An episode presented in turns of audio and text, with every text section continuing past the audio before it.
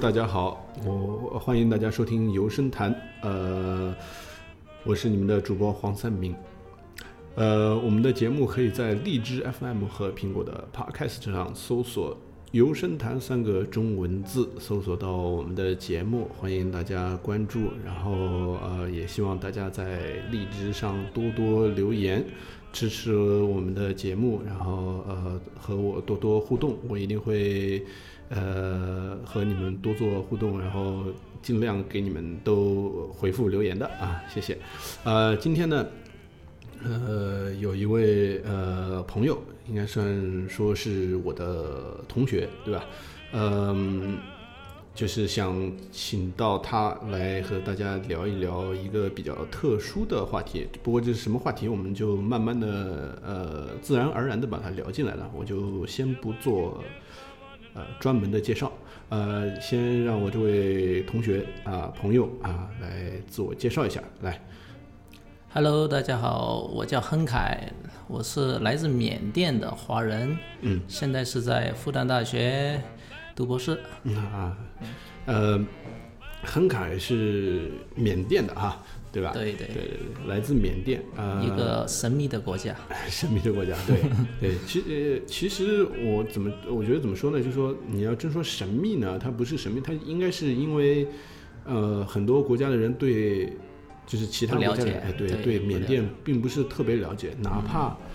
对于很多中国人来说，我觉得也不太了解，尽管是邻邻国，国，对对但是相对来说，我觉得在云南的呃中国人可能了解的稍微多一点，因为毕竟是邻近的，直接作为接壤的一个省份，对吧？对对对，所以包括在缅甸也有呃很多的来自中国的华人嘛，那么嗯主要是云南来的华人是最多的。嗯，在那边做生意啊，什么东西也多一点？呃，很多，对对啊对，对而且现在缅甸和中国的主要贸易其实都是通过云南。啊，对对对，对，我觉得我们这个话题进入的有点太快了，感觉直接进入，对，然后还稍微再介绍一下那个这个呃，henkai 凯在这边的一个一个情况吧，大概是什么时候到中国来的？呃，关于来中国，其实我跟中国的渊源还蛮深的，所以很难讲，就是说怎么大概什么时候来。如果说第一次的话，啊，我是二零零四年的时候来到中国的，当时是到对零四十十二十年，十二年，十一二年，对，十一二年前，当时就是到北京的北京语言大学来学习汉语，呃，一年 OK，嗯。对，二零零五年回去了，嗯。然后中间有个短呃，我忘了是哪一年，但是会有短期的会到云南去一两次，然后二零一零年我就来到了上海复旦来读硕士，二零一三年毕业回去了，然后二零一四年我因为工作的关系又回到中国来，嗯，然后这前半年是在山东的蓬莱。哦。后半年多一点是在上海，啊，然后我又回去了，然后 又回到了缅甸，对又回到缅甸去了，然后二零一五年再一次回到上海，这次是以一个博士生的身份回来。啊，是这样，就是说，其实不是留校一直念下来，是呃中途还去工作，然后对对。呃可能寻求一下其他发展机会，然后最终那是什么促使你又呃想再读一个博士呢？呃，其实读书是好像是很有意思的一个事情，学无止境是吧？对对对，是读书是个很好玩的事情。然后我一直想读书，一直喜欢读书，所以为为什么我会在呃二零零五年从北京回去？其实呃我在二零零五年在缅甸已经本科毕业了，然后我工作了好多年，到二零一零年我会再回到中国来读硕士。啊，对，啊对是这样。对所以，然后读读完硕士的时候，其实、呃、来读硕士的时候，是我第一次就是呃更深入的进入到这个学术领域当中去，我就觉得啊哎这个是很有意思的，所以当时就已经萌生了这个读博士的想法。啊，主要是对学术那方面的一个爱好，对吧？对对对，感兴趣，对。对，大概所以大概学的是社会学，对吧？然啊、后对，但但是我是这样，我二零一零年的时候是来读新闻学的，呃，因为之之前是在缅甸，我是缅甸所谓唯一中文报的主编。啊，这个还是主编大人啊，没有没有主编小人，对对对，所以当时对新闻行业充满了兴趣，非常浓厚的兴趣，所以然后复旦又是全中国新闻最好的新闻学院是在复旦的，所以我就来复旦读新闻了，嗯，呃，可是读完了以后呢，我就觉得，哎，是不是我应该？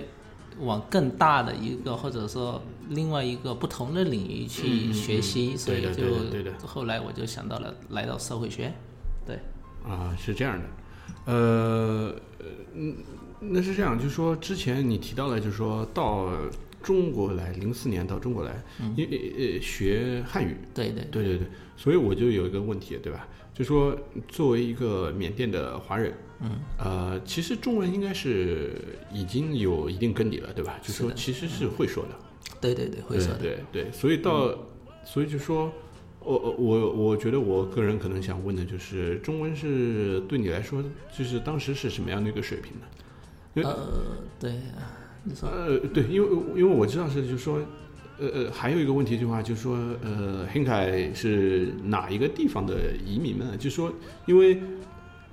缅甸那边的华人肯定也是，就是说，在美国的话，肯定也是有不同地区来的，对吧？比如说广东的、福建的，对吧？那所以就是想，呃，应该是从哪个地方过来的？呃，好的，祖籍是哪里？好的，我自己是这样，呃，我祖籍是广东，广东的，呃。如果从我父亲这一边来算的话，我已经是缅甸的第三代移民了。第三代啊！但如果以我母亲这边来算，会更早，是第四代了。哦，对对，第四代。然后我父母都是广东的，都是从广东都是从广东来的。缅甸应该是他们首先第一步是从广东，应该是坐船出海下南洋，应该一般是会先到新加坡。OK OK。对，然后从从新加坡再进一步。来到了缅甸的仰光，因为仰光是个港港口城市，然后从仰光一步一步的又往内陆迁移。我们现在的家是在缅甸的北部上邦，这个上邦呢跟中国是接壤的，接壤跟中国很近。对啊对对，我记得我上次和英凯聊到，就是呃去年就是放寒假对吧？那个。说怎么回，就是大家都在那个聊怎么回自己的家，呃，自己国家什么的，对，因为我们那节课，呃，里边全是外国留学生，对吧？呃，我个人是就说回美国，对吧？那就很直接，上海的浦东直接飞纽约的 JFK 机场，纽约肯尼迪机场，对吧？那那那 i n 好像是去的话还比较麻烦，对对，我会比较曲折一点，因为首先上海没有直飞缅甸的航班，嗯嗯，所以。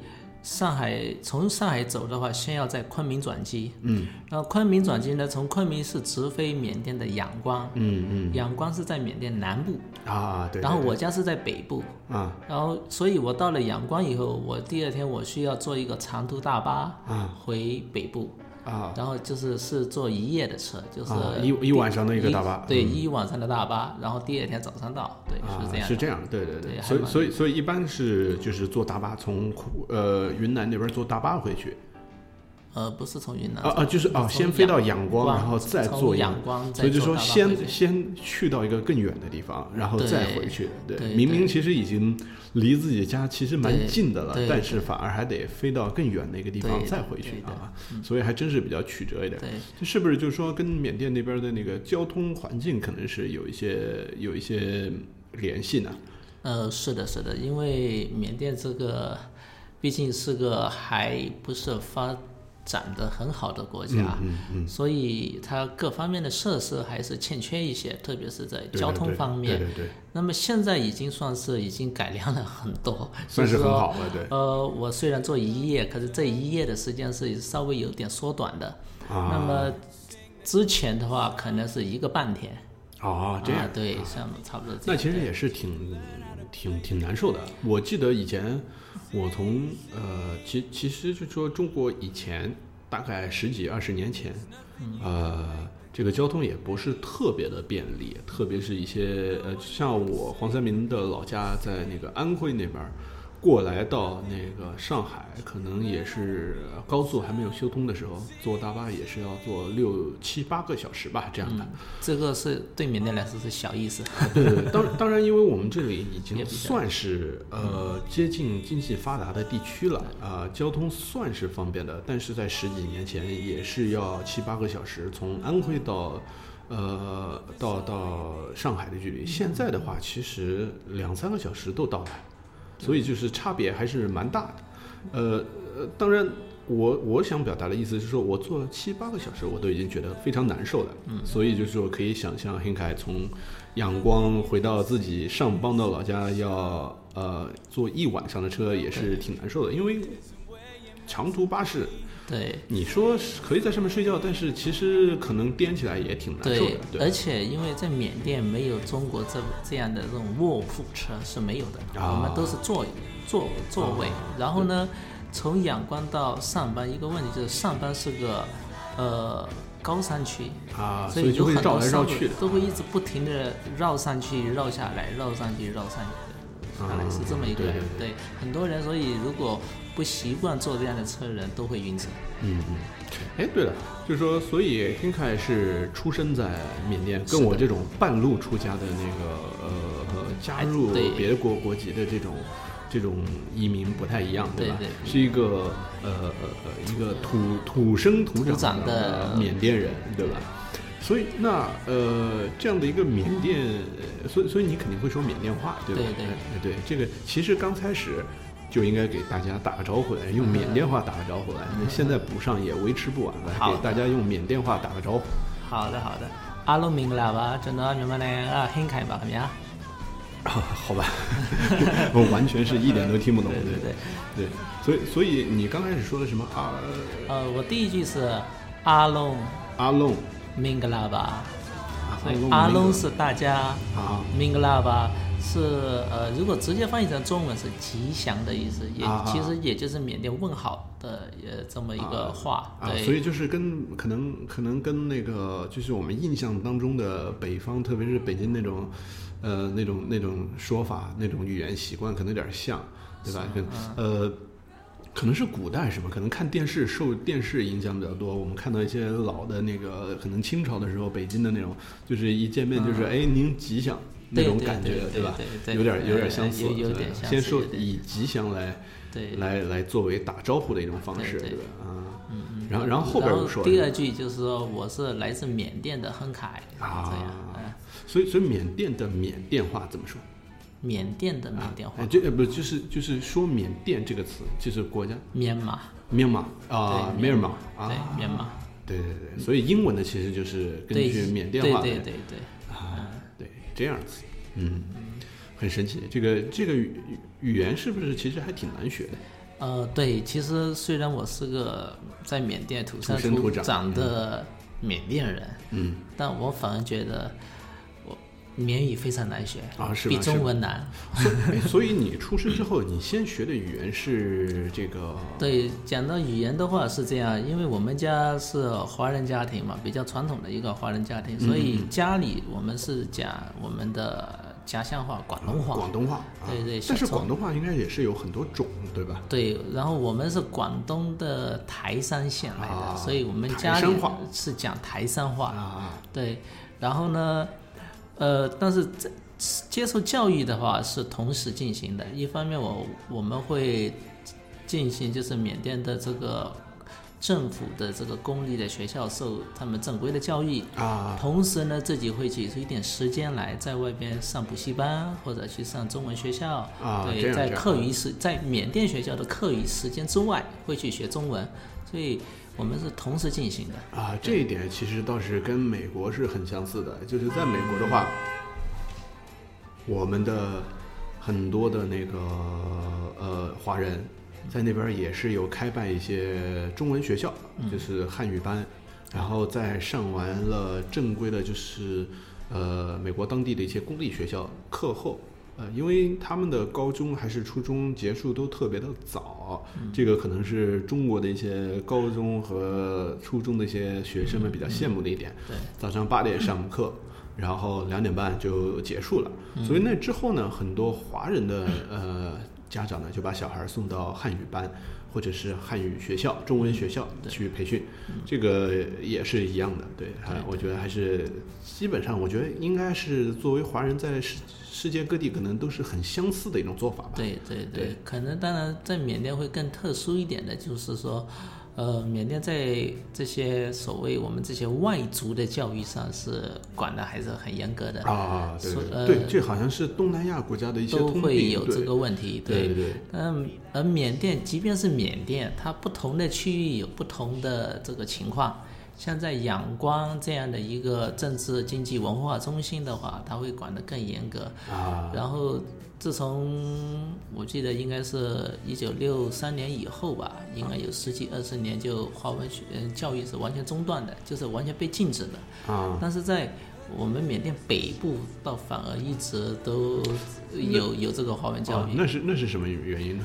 呃，就是三个皇帝远呗。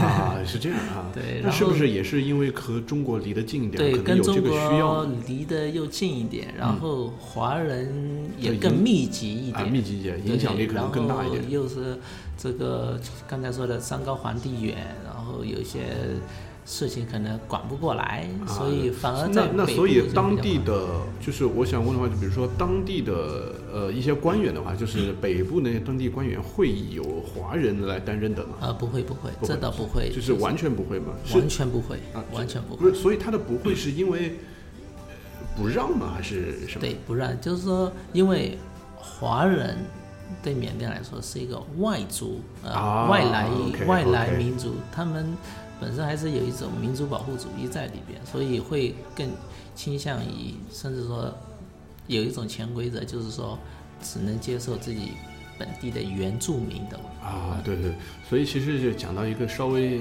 稍微有点敏感的一个话题，就是我觉得好像东南亚整体都会有一种这种呃氛围吧，就是对呃当地华人的一种在政治和文化上的一种排斥，或者是那个一个一个一个排挤吧，这样的一个感觉。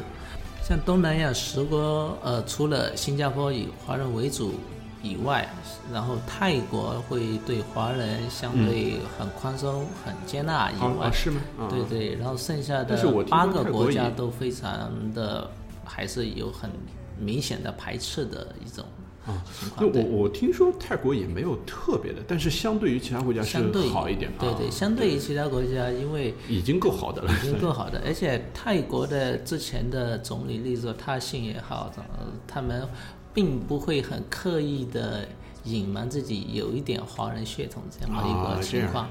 对，啊，对，嗯所以就说可能这些国家，我觉得有一种可能共同存在的一个，就是因为有一个中国这样一个庞然大物在，在在在上边儿，对，呃，可能是有点儿怕失去自己的那个独立性吧。就说因因因为我去了一些东南亚国家，在那边听到一些华人的一种。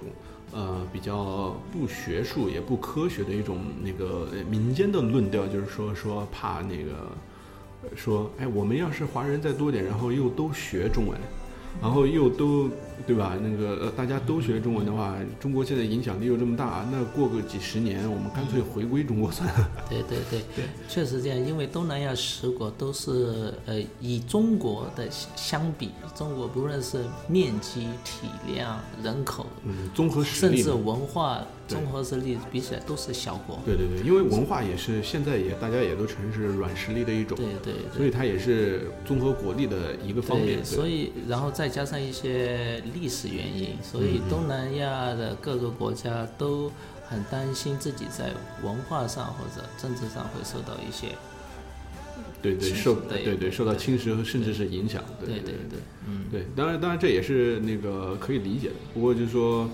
呃，可能一些华人可能也是受到了一些影响，对吧？肯定对对，所以所以就说，呃，对了，之前我就一直想，其实我个人没有搞得太清楚的，对吧？我之前好像听你说过的，呃，就是我觉得也可以在这里给听众朋友说清楚，就是说华人、华侨、华裔，哎，对这的啊对对区别，对吧？对现在这个东西是世界上有个共识嘛？还是说，呃，每个国家可能有不同的定义？对，肯定的。然后，因为华侨、华人、华裔这么一个词汇是中国自己的词汇，是啊对对对肯定编编出来的一个对东西对对，这中国创造出来的几个概念。嗯那么，呃，海外其他国家未必会承认。嗯。对，首先，呃，当然包括中国人自己也可能不一定会了解华侨、华人、华裔的这种区别，对吧？可能对。对对，呃，比只有接近这些侨务工作的人会了解一点。嗯，那么根据中国的官方的界定，啊，对，这是呃中中国中国政府的一个界定，对对，是华侨是指中国公民，但是啊长期居居住在国外的，啊，OK 也就是说他是拿着中国护照长期居住在国外的。那。就是可能放在美国的话，就是有绿卡，呃但是他是有中国的护照，啊对对对中国公民，对，那有没有绿卡还不知道，还还不重要，反正他拿着中国护照，嗯，他是中国护照。但但是我觉得应该是有个绿卡的，因为因为因为呃呃，就算没有绿卡，也是有工作身份的吧？对对，可能反正因为每个国家的政策还不哎一样，就像缅甸就可能绿卡最近才实行的，啊那过去几十年没有绿卡的，但这样的呃所谓华侨是非常多的，啊，这是一个问题啊。华侨，所以华侨是指中国公民，嗯但是长期居住在海外的，而华人是已经入了外国国籍的。啊。呃，也就是说，他已经不是呃，在法律意义上，他已经不是中国人了。啊，对对，所以他才叫华人，对他，啊。他只是在文化和血缘上是华人啊，呃，所以所以就是中华我现在我现在就是个华华华人，对，啊。你是华人，我也是华人，啊 对对对。然后华裔呢，他会其实跟华人会常常混淆，因为他也是外国国籍的，但华裔呢会更特指那些已经和外国血统混血的，啊，是这样，嗯，对对对，对，是这样。对对，就是呃等于就是说，他可能有呃一，比如说四分之一啊、三分之一的这种啊二分之一的这种血统的，有中国血统的对有中国啊血统的外国人妈妈或者他爸爸或者他爷爷奶奶里边有一个是那个，所以他也算华裔，对，啊。如果以中国文化来说，应该还是特指父辈这边是华呃、有中华血统的，啊，按照中国的传统的那个，呃必须是父辈才算是对。承承袭了那个，对。对对对。但是我觉得现在为了因因为是为了扩大海外华人华裔的这个影响力，我觉得有很多母亲那边就是也算了，对吧？就是说现在都对对对是算的，对对对。这个这个的确是很容易搞混淆的一个对对一一些词汇吧，对对对。所以我之前好像跟黑凯也聊到过了，就是说，呃。呃，最近在网上就是新闻上也了解比较多一点的，就是缅甸呃最近有呃数十万人还是几万人来着，就是缅甸的华人，嗯，对吧？呃，换了就是所谓的那个那个是呃民族民族籍族籍，对对吧？可以这么对对对，所以这这一点就是也有好多人就搞不清楚了，可能这是一个缅甸的一个特殊的一个情况嘛，对吧？对对。如果因为讲到华人华侨，呃，可能缅甸的华人华侨华裔问题会更复杂一点，因为首先呃，例如说，因为一些中缅毕竟边境边境线这么长，对吧？然后一些个很多的历史原因、交流的原因的，呃，缅甸有很大规模的华人居住在里边，但虽然准确的一个数据我们并不知道，嗯嗯，可然后呢，在缅甸其实现在如果可以，如果可以不是很学术的这样区分的话，可以分成三大群体，一个是依然是被中国称之为华人的一个群体，嗯嗯嗯，当然包括华裔，这里边会包括华裔，对，这是一个统称。还有就是一个果敢族，嗯，果敢族可能最近因为这几年来，因为果敢地区和呃缅甸中央发生战争，可能中国人比较熟悉。啊对对对，但是果敢族呢，如果按照中国这边来说，它是在明朝末年的时候移到当地去居住的一些华人。嗯，可是现在果敢族已经被缅甸法定认为是他们合法的一个原住民，啊，所以他已经不是华间太早对。时间太早了，对，他已经不是华人了，它是它已经是一个族了，一个缅甸的族群了，是果敢族，所以他以呃以中国的角度来说，也不能认果敢族为华人。啊，对对对对，而另外呢，就是也就是靠近果敢地区的还有一个地区，叫哦以当地的发音叫达摩涅，呃翻译呃对翻翻译成中文是大蒙乙，呃大蒙彝，大蒙彝对大蒙彝，对那个地区的也有非常大量的，应该说是来自云南的一些华人。但是这些华人呢，可能甚至比果敢还要更早一点，哦，呃，会到到那边去，呃，然后呢，他们一直在，因为跟果敢更早，而且，但确实因为，呃，因为一些历史原因和政治原因，反而果敢获得承认为原住民，他们反而没有，但是他们一直以来都在争取。呃，在很可能，其实十几年前已经有这么一个认识，就是说当时的缅甸国家领导人其实已经口头上承认他们是缅对原住民，而且是缅族的其中一个支系啊，对缅族的一个支系。诶，那么最近才获得呃这个现任总统突然之间在任期。结束之前的时候，突然间正式承认了他们是，就是说达摩尼的华人是达摩尼白马族。实际上这个白马也是，大家不要误会，不是白色的马，此白马非白色的马啊。呃呃，因为白马其实是缅语的音译啊，是这样，其实就是 Burma，也就是缅族、缅甸的意思啊。所以它其实达摩尼白马族在缅语的意思就是达摩尼的缅甸人。缅甸族，对，是这样的啊，这样的一个意思。对，那那所以之前所说的那个好几万那个华人，对，就是达摩尼的华人。但是我们现在不对，所以不是刚才我们说的那个中国政府所承认的华人，华人不是那一片人，对，是达摩尼白马族。而且呃，因为没有一个权威的呃统计数字，呃，这统计数据，所以。大概会在六万到十多万，可能啊，是这样。那所以其实他们也不是，就说可能我在某些新闻上看到的，可能就说，因因为因为我觉得有的时候一些新闻工作者可能也不是那么太了解缅甸的这些情况，所以这些刚换掉，呃。族籍的，它它首先我们再说一下这个族籍这个东西啊，就是在缅甸好像就是说是必须是缅甸族裔族有那个族籍的，嗯，呃，才能就说获得公民身份是吧？对对，是这样的。呃，首先呃，最近这。新闻出来是因为现任总统突然间正式承认，嗯，你从法律角度上承正式承认他们是就是那票白马，是是白马族，呃，那票白马族是真的是白马族，对，不不是谣传的说是华华人，对对。那么但是这一群人改名改为蒙为白马，已经是很长时间的事情了，这是首先第一点要澄清的。然后第二点就是缅甸的。这个公民法它是非常严格，因为它是个多民族国家，所以它非常严格。但是它严格之中又非常混乱。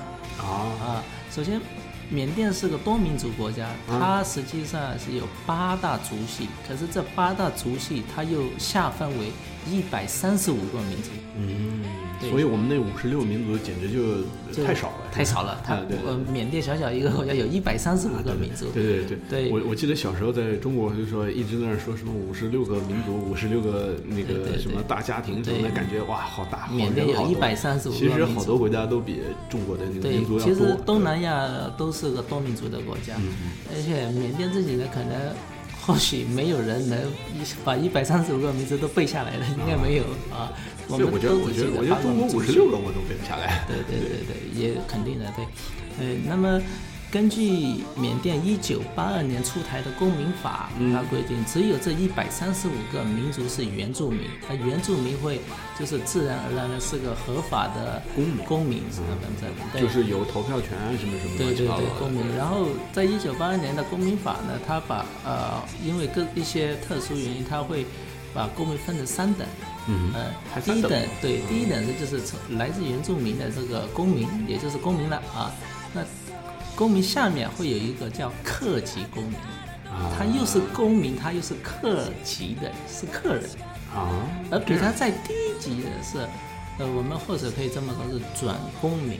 啊，但转公民并不是说他不是公民，他还是公民。所以他们享受的权利都一样的。呃，反而在享受权利上，他并没有很清楚的界界定所以他啊很混乱。所以，嗯而且因为这三等又都称称之为公民嘛，啊，所以到底这些公民的权利有什么区别？反而缅甸政府一直没有说清楚。可能也是刻意的不说清楚，因为我我觉得也是知道，就是说，因为民族这个东西，不管是放在任何国家，就是中国这边我们就不说了，对吧？呃，可能有些敏感，但是就说缅甸那边可能也是因为出于一些考虑，如果说清楚了，可能会引发一些不必要的矛盾，对对可能故意也就说干脆不说清楚。有可能，对对对所以现在缅甸的这我们就模糊的概念上的这个华人，就是说很难获得这个公民证。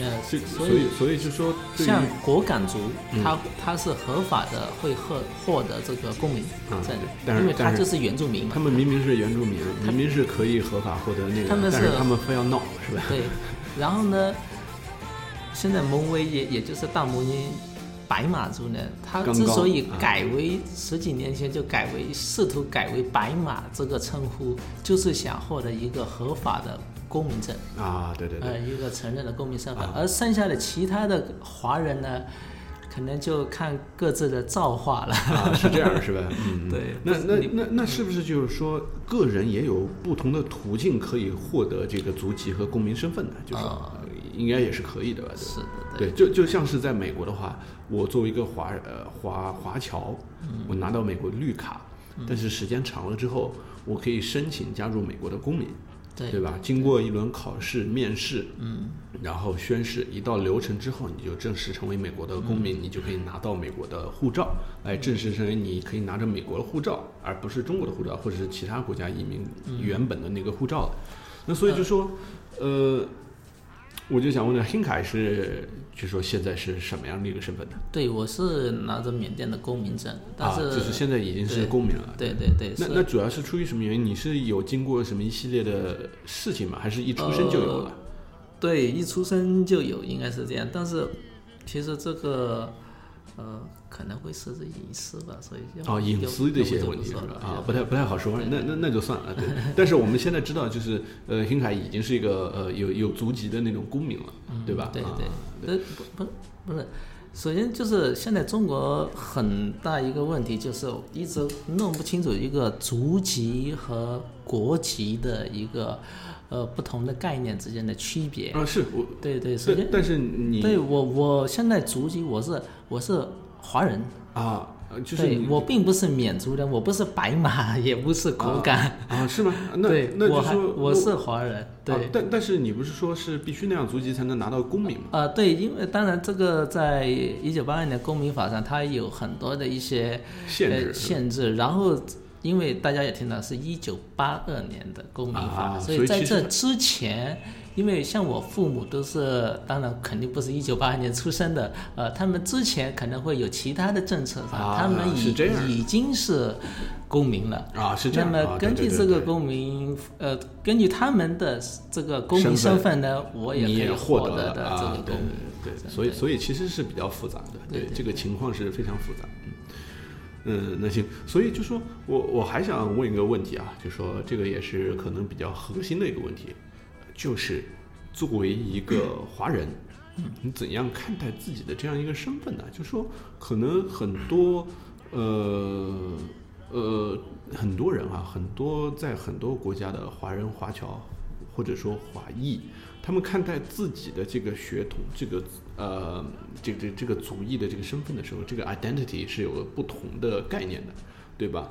所以我就想问的是，就是说你是怎么看的呢？就是说可能有很多听众朋友们可能呃有的时候不能够理解，因为毕竟大家生活的地方不一样，大家生长的文化也不一样，对，对所以就说你是怎样看这个这个华人这个特殊的群体？因为他似四散在全世界的各个地方，对。很多人都是生活在那边很多年了，就说，对这个这个问题是怎么看？对，那么这个华人的身份认同问题是个非常严肃的一个政治问题，也是一个学术问题啊，对，当然我们今天也不想讨论学术，我只是大概的 就说，看你个人可能觉得在做怎对对，但么觉得吧？比起个人来说，我可以大概介绍一下整个缅甸的华人的一种身份的一种嗯认识吧。其实，嗯呃，我其实不同的华人，因为华人本身的成分是非常复杂的，并不是华华人也有分好多种，啊并不是一模一样的。就好像黄同学是半路出家的华啊，人，对对，第一代嘛，就是对，而我已经第三代的是不一样的。嗯嗯那对，所以可能这些不同代际的华人以及不同移民国，也就或者说居住国的华人，他们对自己的身份认同都是不一样的。嗯嗯，当然当然，对，肯定的。那么在缅甸华人的话也是非常复杂的，并没有一个统一的。像有些人可能只是说在血统上他还认定自己是个华人，嗯有些人可能在文化上也已经比较缅甸化了。啊，对对对，对，呃，那么有些人，但是也有极端的，有些人可能无论是血血缘上也好，文化上也好，整个骨子里都是中国人，也有这样的人。对对对，当然，对对，肯定也有。那么我我可能的话，我因为我自己嘛，从小可能受这个中华文化熏陶还是比较多的嗯啊。我对我从不演呃，就是说不会说我不是啊，不是对，也我我很清楚我是有华人血统以及传承中华文化的一个人，嗯。但我也非常清楚我的一个所谓政治身份，我是个缅甸国籍的人，嗯嗯，是这样的。对对，就就就是我我承认我自己的 heritage，我的我的我的一文化上血统上的一个沉船，对但是我也知道，我清清楚楚的知道我是一个缅甸人，对啊，对这样子的一个一个一个一个确定的对一个所以自我身份的一个表白吧。对，其实像这样的问题，我们华人，特别是缅甸华人，常常在缅甸也会遭受这样的一个疑问啊。啊，对对对，曾经有一个政党的人就这么当面问过我，他说：“当然，他只是一个假设，如果中缅发生战争，你 会站在哪一边？”这个这个其实这个其实没什么好遮遮掩掩的，我觉得，对对就说在很多国家，不光是是呃，当然肯定不光在缅甸，在泰国，在东南亚的任何一个国家，甚至在只要是有华人、华侨、华裔居住的地方，都会有这个问题。对特别是刚刚加入的，比如说我其实也有问过问题的，其实他们就是问中国和美国要是打仗了，你帮哪一边儿？对我说首先呃根本就不会打仗。对啊，对吧？但是然后你非要逼着我来问这个问题，我觉得你就是不对的，那么？对吧？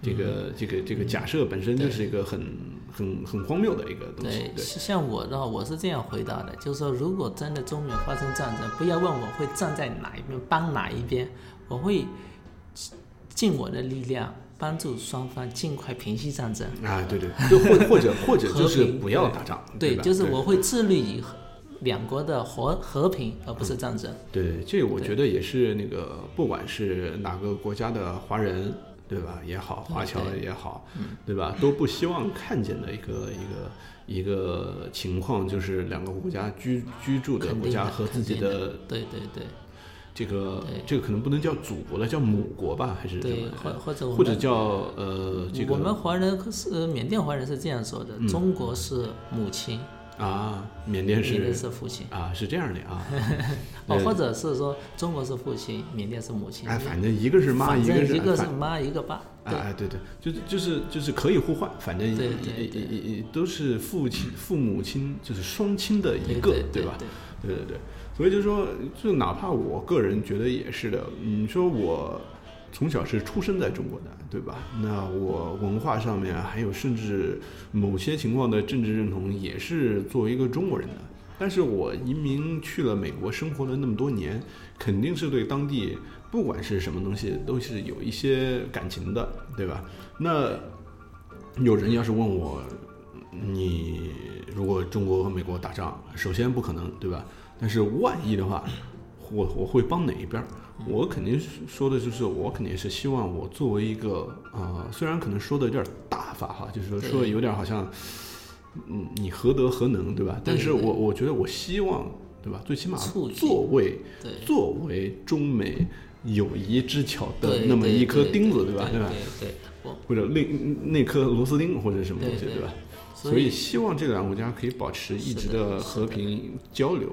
这个世界上没有哪两个国家没有呃一些争端和一些那个互相不喜欢特别是的地方。邻国啊越是邻国越是问题会肯定交流多了，问题肯定也多，。其实交流多了问题才多，没交流反而没问题。对对，对你说实在话，我们就说想象一下，呃，世界上些呃我不知道的国家，当当然，现在不知道国家特别少，你知道吧？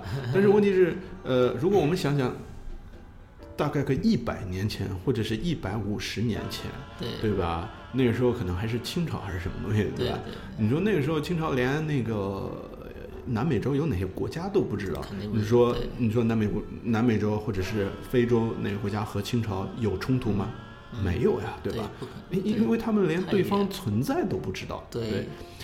自从有了知道对方的存在，知道对方存在之后，进而一步发展为开始了贸易也好经济的各种方面的交流往来之后，才会有冲突。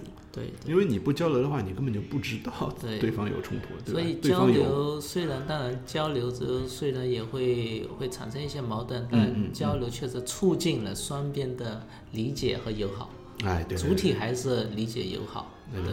对，我觉得我们这期还是充满了正能量哈。对对。对 对，所以那呃呃，当然论调是肯定是放在这里了，对吧？对我们觉得也是那个呃呃呃交流嘛，促进了那个呃和平。当然，同时也有一些小的矛盾，但这些小的矛盾肯必定也是能在更多的交流、更多的呃呃互相理解的这个基础之上可以消除掉嘛，对吧？这个大家都是知道的。这个不不论是什么人，只要稍微读过书、认识点字的，哪怕就是只要你出去跟人有过基本的一些交流的，对吧？你都能够理解这个通俗易懂的道理，对吧？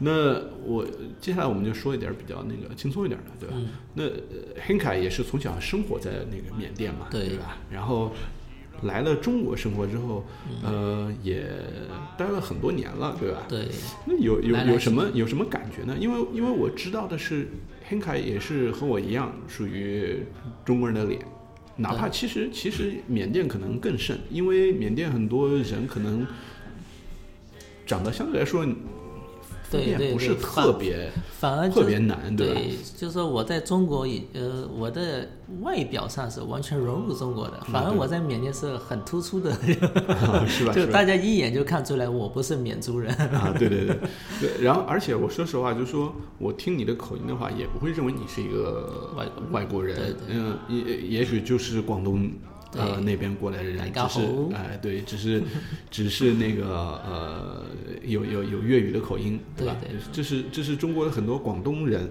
都会有的一个通病，对吧？对对对，哪怕最多我也就会只会想到你有可能是个什么香港人什么的，对 吧？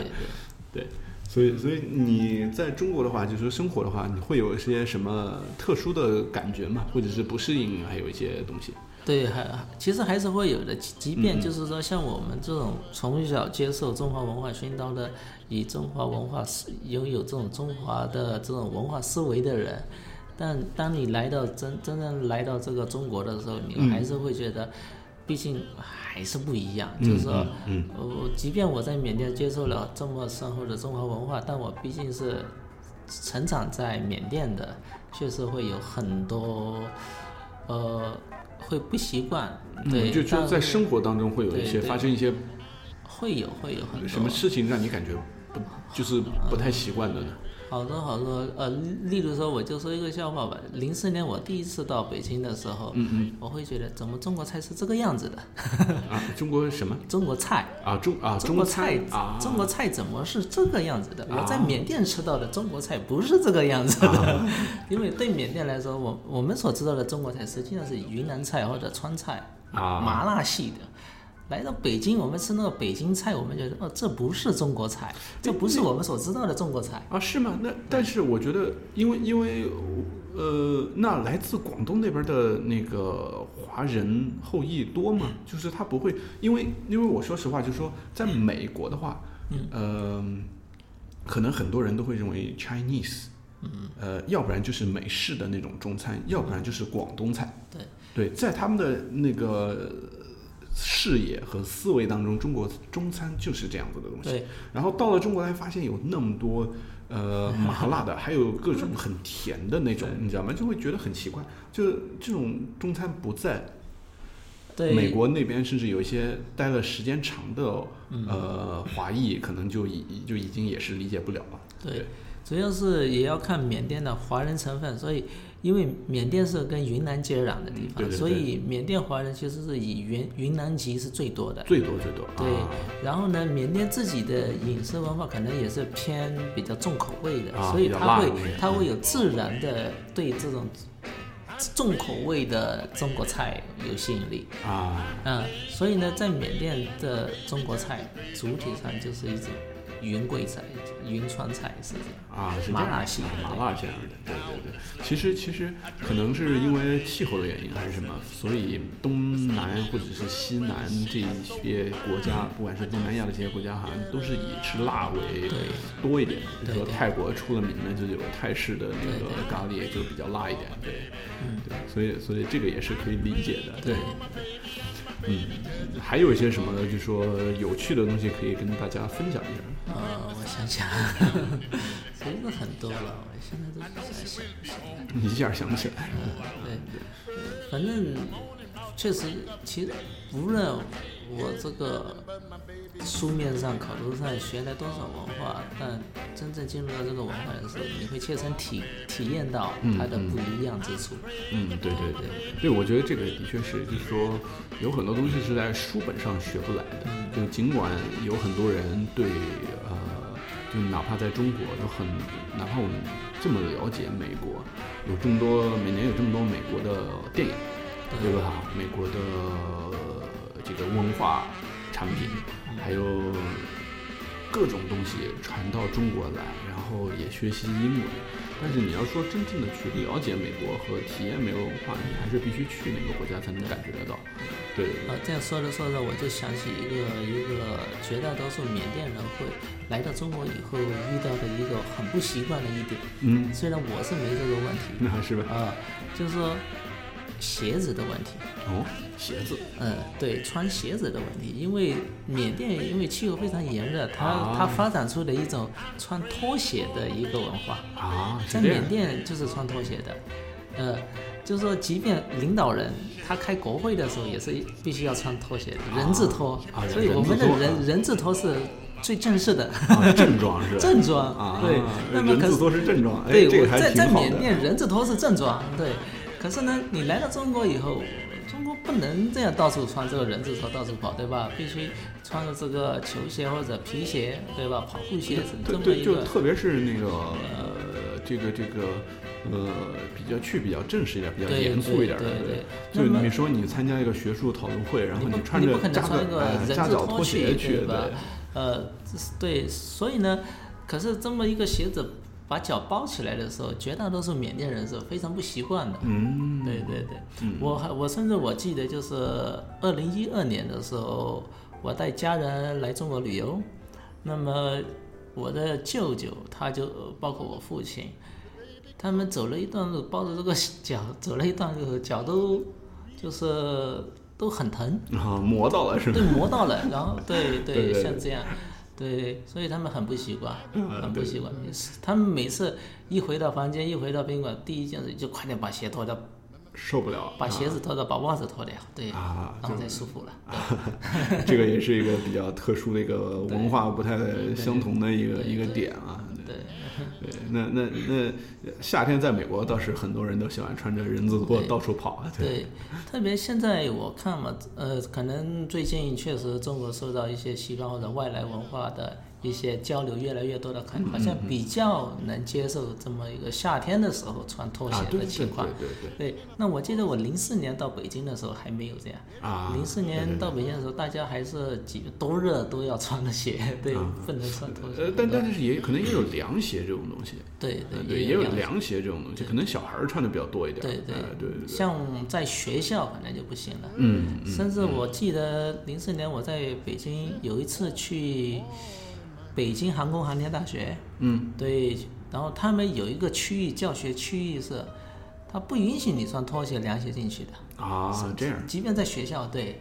啊。对，你可以在校园其他的地方行走，但你如果穿着一个凉鞋要进入他的这个楼，不行嗯。的，保安就出来就说你怎么穿这个样子，不行。啊是这样，对对呃对不允许是。对对。对我我也记得，好像北京语言大学的教学楼下面保安旁边就有一个小牌子，就写着就不就上面就会写着就不能穿凉鞋、拖鞋进去。啊这样，对有的有的对对，嗯。所以这个也是一个呃，虽然是很小，就是说有时候大家可能都想不到，但是的确在，就说你说穿个凉鞋这个事儿，对吧？你说呃穿鞋子这事儿，很多中国人，呃，甚至我可能在我印象当中就说应该不应该是个事儿，对吧？对但是对于很多缅甸，就是说就是大事大事是一个大事，是一个 是一个很奇怪的事情，竟然不能穿凉鞋，对吧？对当当然了，就是说，我觉得，呃，就算是一个习惯，一个习俗，你大冬天的在北京穿拖鞋、凉鞋也不行嘛，对吧？对对对对对对，还是得穿靴子，还得穿暖和一但点。但即即便在缅甸，有些地方冬呃，虽然我们没有很中国意义上的啊冬天，啊也有时天气也是会有变凉的时候、变冷的时候，嗯，还是穿凉鞋。还是穿凉鞋，但是我们会穿袜子，但是是袜子加上人字拖，所以很奇怪的一种穿法。对，所以所以就得发明那种，就是说呃夹脚的那儿是凹进去的那种，是吧？呃，反而没有，啊我们就是这样硬硬夹的，硬夹的，对霸王硬上弓，是吧？对 对对。对，还是挺挺有趣的啊。对，那行，这个今天也也时间也差不多了，这个邀请那个黑凯，就是很感谢，呃，他过来那个分享了一些他在中国的呃生活的一些一些一些经验，还有一些呃有关缅甸的一些事情啊。这个也非非常有趣，这个也提升了一下我们这个 podcast 的我们播客的一个一个整体的一个水准啊。啊，不敢不啊敢。对对对，还是挺不错的。嗯，那其实我们也希望下次有机会，henk 凯也能再来我们的节目做客，也能帮我再录一期什么的，对吧？好，完全没对问题。对说不定以后可以录一录 henk 凯比较感兴趣的日本漫画。啊，好的 好的对，对对那个对对 对，那个呃，要不然 henk 凯来再用这个缅甸语跟大家说个再见。呃，对，可是这样一下子就难倒我了，因为在缅语里好像没有再见这么一个词。我们在缅甸再见的时候，一般都是说拜拜。哦，是吗？都是拜拜啊。那好吧，那我也会说一句缅甸话，拜拜啊。呃，大家再见啊。再见。嗯，拜拜。